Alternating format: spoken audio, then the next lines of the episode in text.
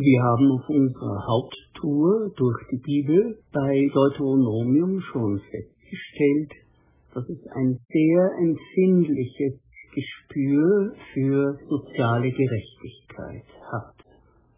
Und in einem Text, den wir heute betrachten, es ist nur ein Vers, geht es um die Armen, also wieder um dieses Thema.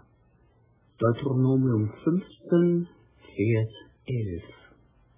Da heißt es, die Armen werden niemals ganz aus deinem Land verschwinden.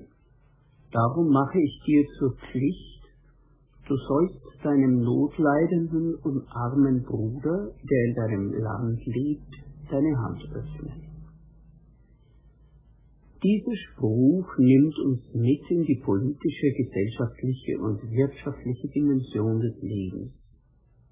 Das ist für manche unerwartet, sind wir doch als Christen eher auf die innerpersönliche und innerkirchliche bzw. gemeindliche Dimension des Glaubens eingestellt. Hinter dem zitierten Spruch steht unausgesprochen der Begriff Gerechtigkeit. Er ist nicht unmittelbar ein religiöser Begriff. Es geht auch um unsere Gerechtigkeit vor Gott, sondern eben auch ein Begriff des öffentlichen Lebens. Unsere Welt, wie wir sie tagtäglich erleben, ist die von Gott geliebte Welt. Die Menschen dieser Welt sind die von Gott umworbenen Menschen. Und darum geht es Gott, dem Schöpfer, Erhalter und Erlöser, auch um Gerechtigkeit in dieser jetzigen Weltzeit, in Politik, Gesellschaft und Wirtschaft. Aber was heißt Gerechtigkeit? Ich habe im Internet eine interessante Definition gefunden.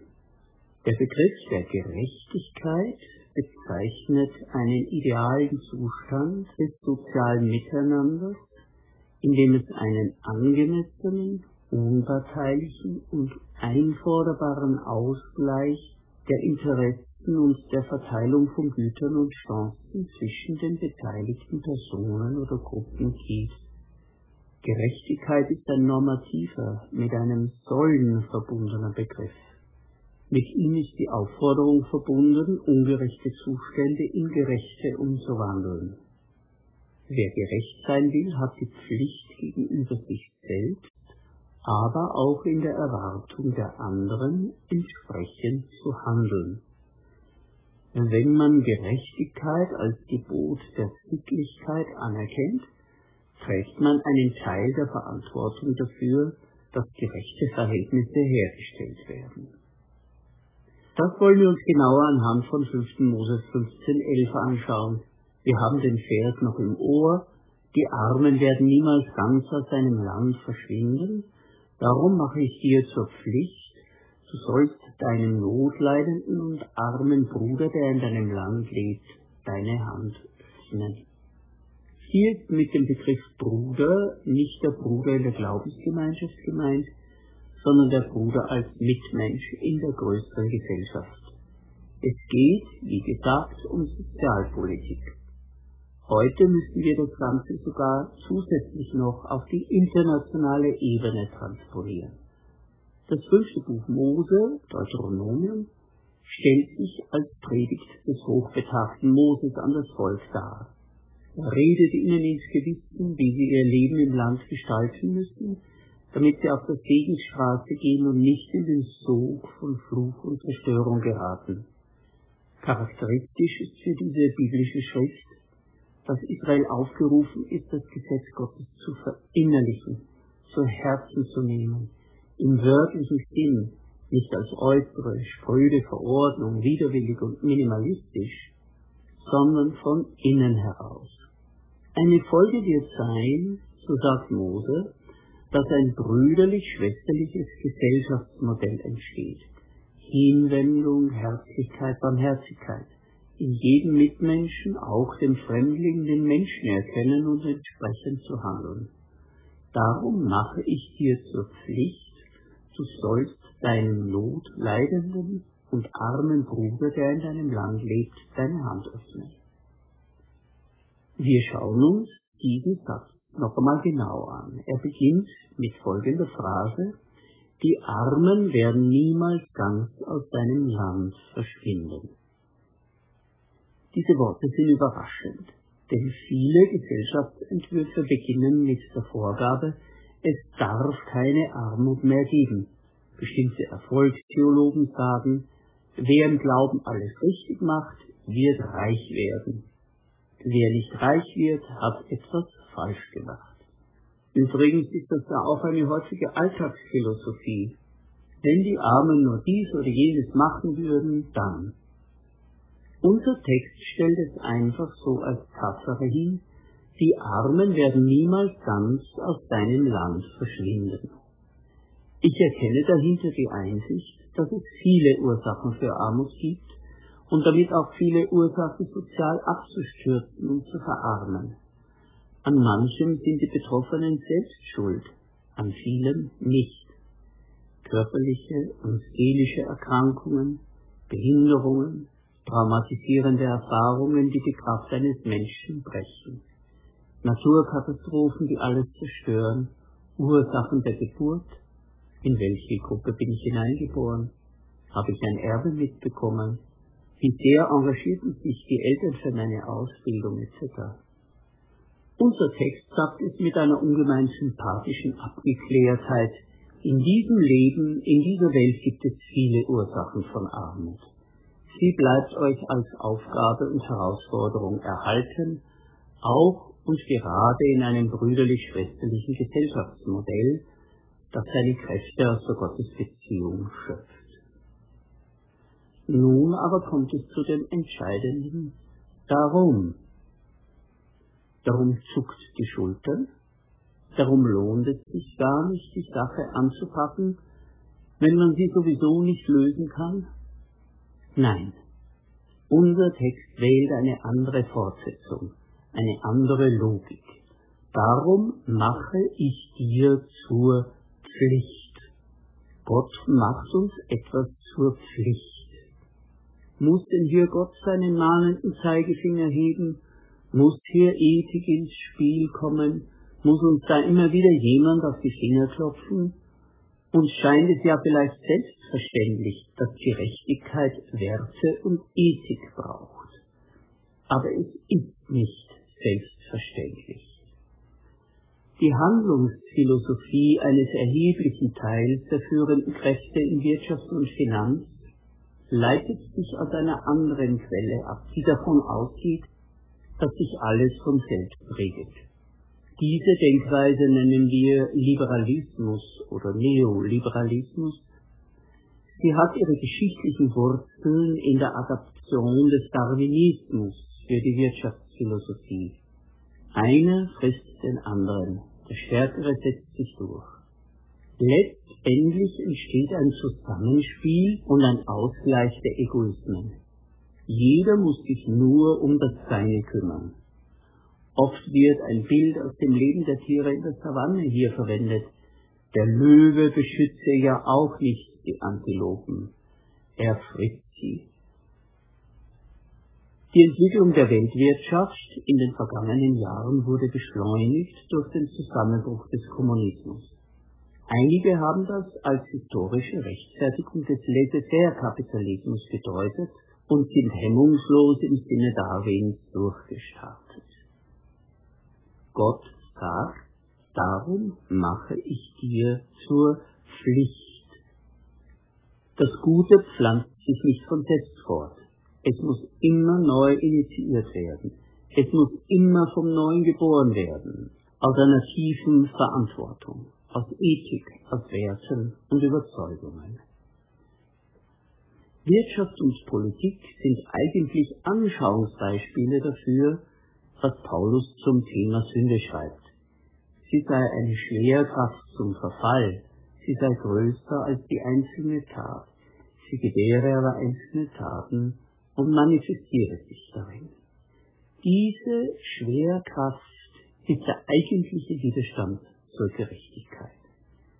Selbstlosigkeit, Hilfsbereitschaft, Zuwendung, echte Leidenschaft für das Wohlergehen anderer gerät in den Sog von Gier, Eigeninteressen, Verschlagenheit, Lüge, Machtmissbrauch zum Schaden anderer. Darum muss Gott immer wieder einschreiten, immer wieder zurückpfeifen an den Neustart und gebietet, darum mache ich dir zur Pflicht. Und was ist das nun? Du sollst deinem notleidenden und armen Bruder, der in deinem Land lebt, deine Hand öffnen. Der Notleidende und Verarmte wird Bruder genannt. Selbst verschuldet oder unschuldig in Not geraten, er bleibt Mensch. Man könnte nun einwerfen, dass der Begriff Bruder den Volksgenossen meinen könnte. Wie, um einer solchen falschen Auslegung zuvorzukommen, wird ergänzt, der in deinem Land lebt. Es geht um die Mitbewohner, und dazu zählen im Deuteronomium immer auch die Fremdlinge und Beisassen. Damit stehen wir also vor dem verpflichtenden göttlichen Auftrag zur Sozialpolitik in den eigenen Reihen, im eigenen Land und, das fügen wir heute hinzu, in den internationalen Verflechtungen. Du sollst deinem notleidenden und armen Bruder, der im Land lebt, deine Hand öffnen. Die Sorge um das Diesseits ist keine Ersatzreligion, sondern gehört zur Aufgabe des Volkes Gottes im Blick auf diese vorläufige und unvollkommene Welt und ihre Menschen und Geschöpfe. Ich habe eingangs gesagt, durch den Text dringe das Stichwort Gerechtigkeit hindurch. Was bedeutet Gerechtigkeit? Zu Beginn haben wir schon eine Definition vorgelesen. Nun möchte ich das Wort noch biblisch vertiefen.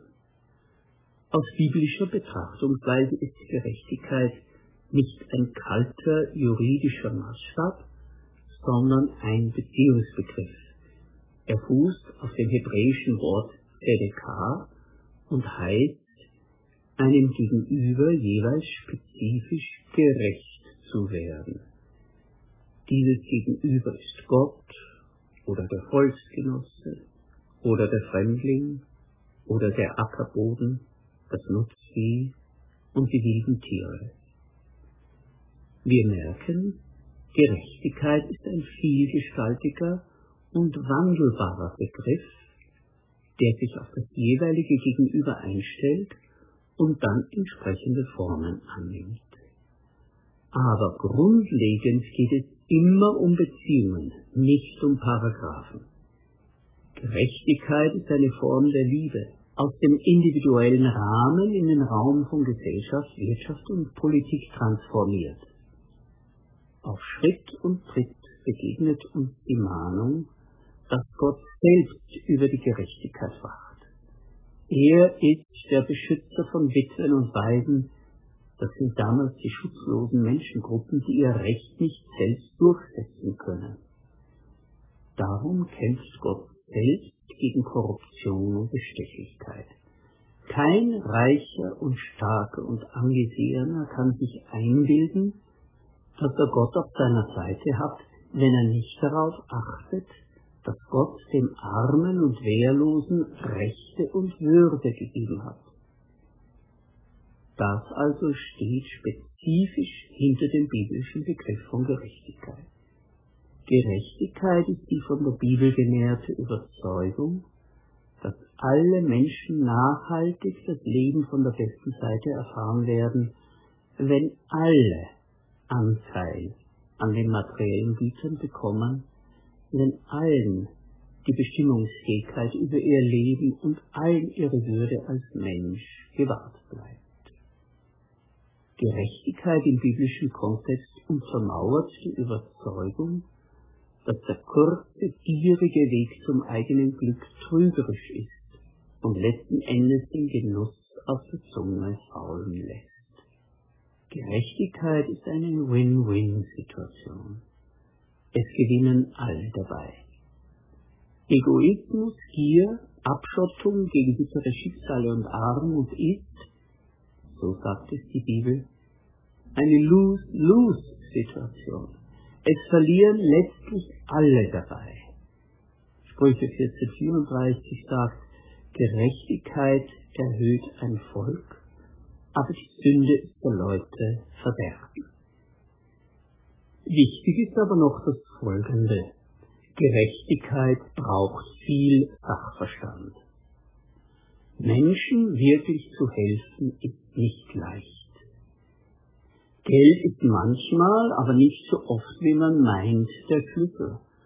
Man darf hier durchaus auf den Sachverstand anderer Menschen zurückgreifen, wie man langfristige Entwicklungen zum Guten anstoßen kann.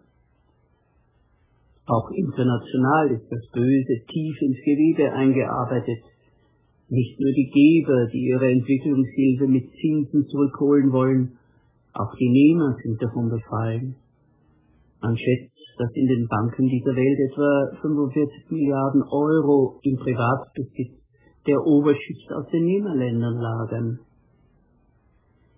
Diese Welt wird nie vollkommen sein, und das Gute und die Gerechtigkeit werden sich nie von selbst fortsetzen. Sie müssen immer wieder neu geboren werden. Hier liegt die besondere Herausforderung für uns Christen. Wir sollen uns nicht entmutigen lassen. Ich glaube, auch hier dürfen wir den Satz anwenden. Lasst uns aber Gutes tun, nicht müde werden, denn zu seiner Zeit werden wir auch ernten, wenn wir nicht nachlassen.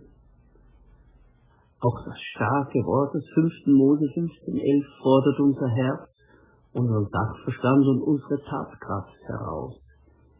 Die Armen werden niemals ganz aus deinem Land verschwinden.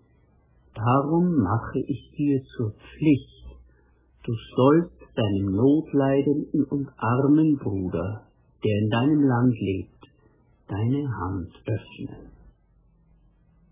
Amen.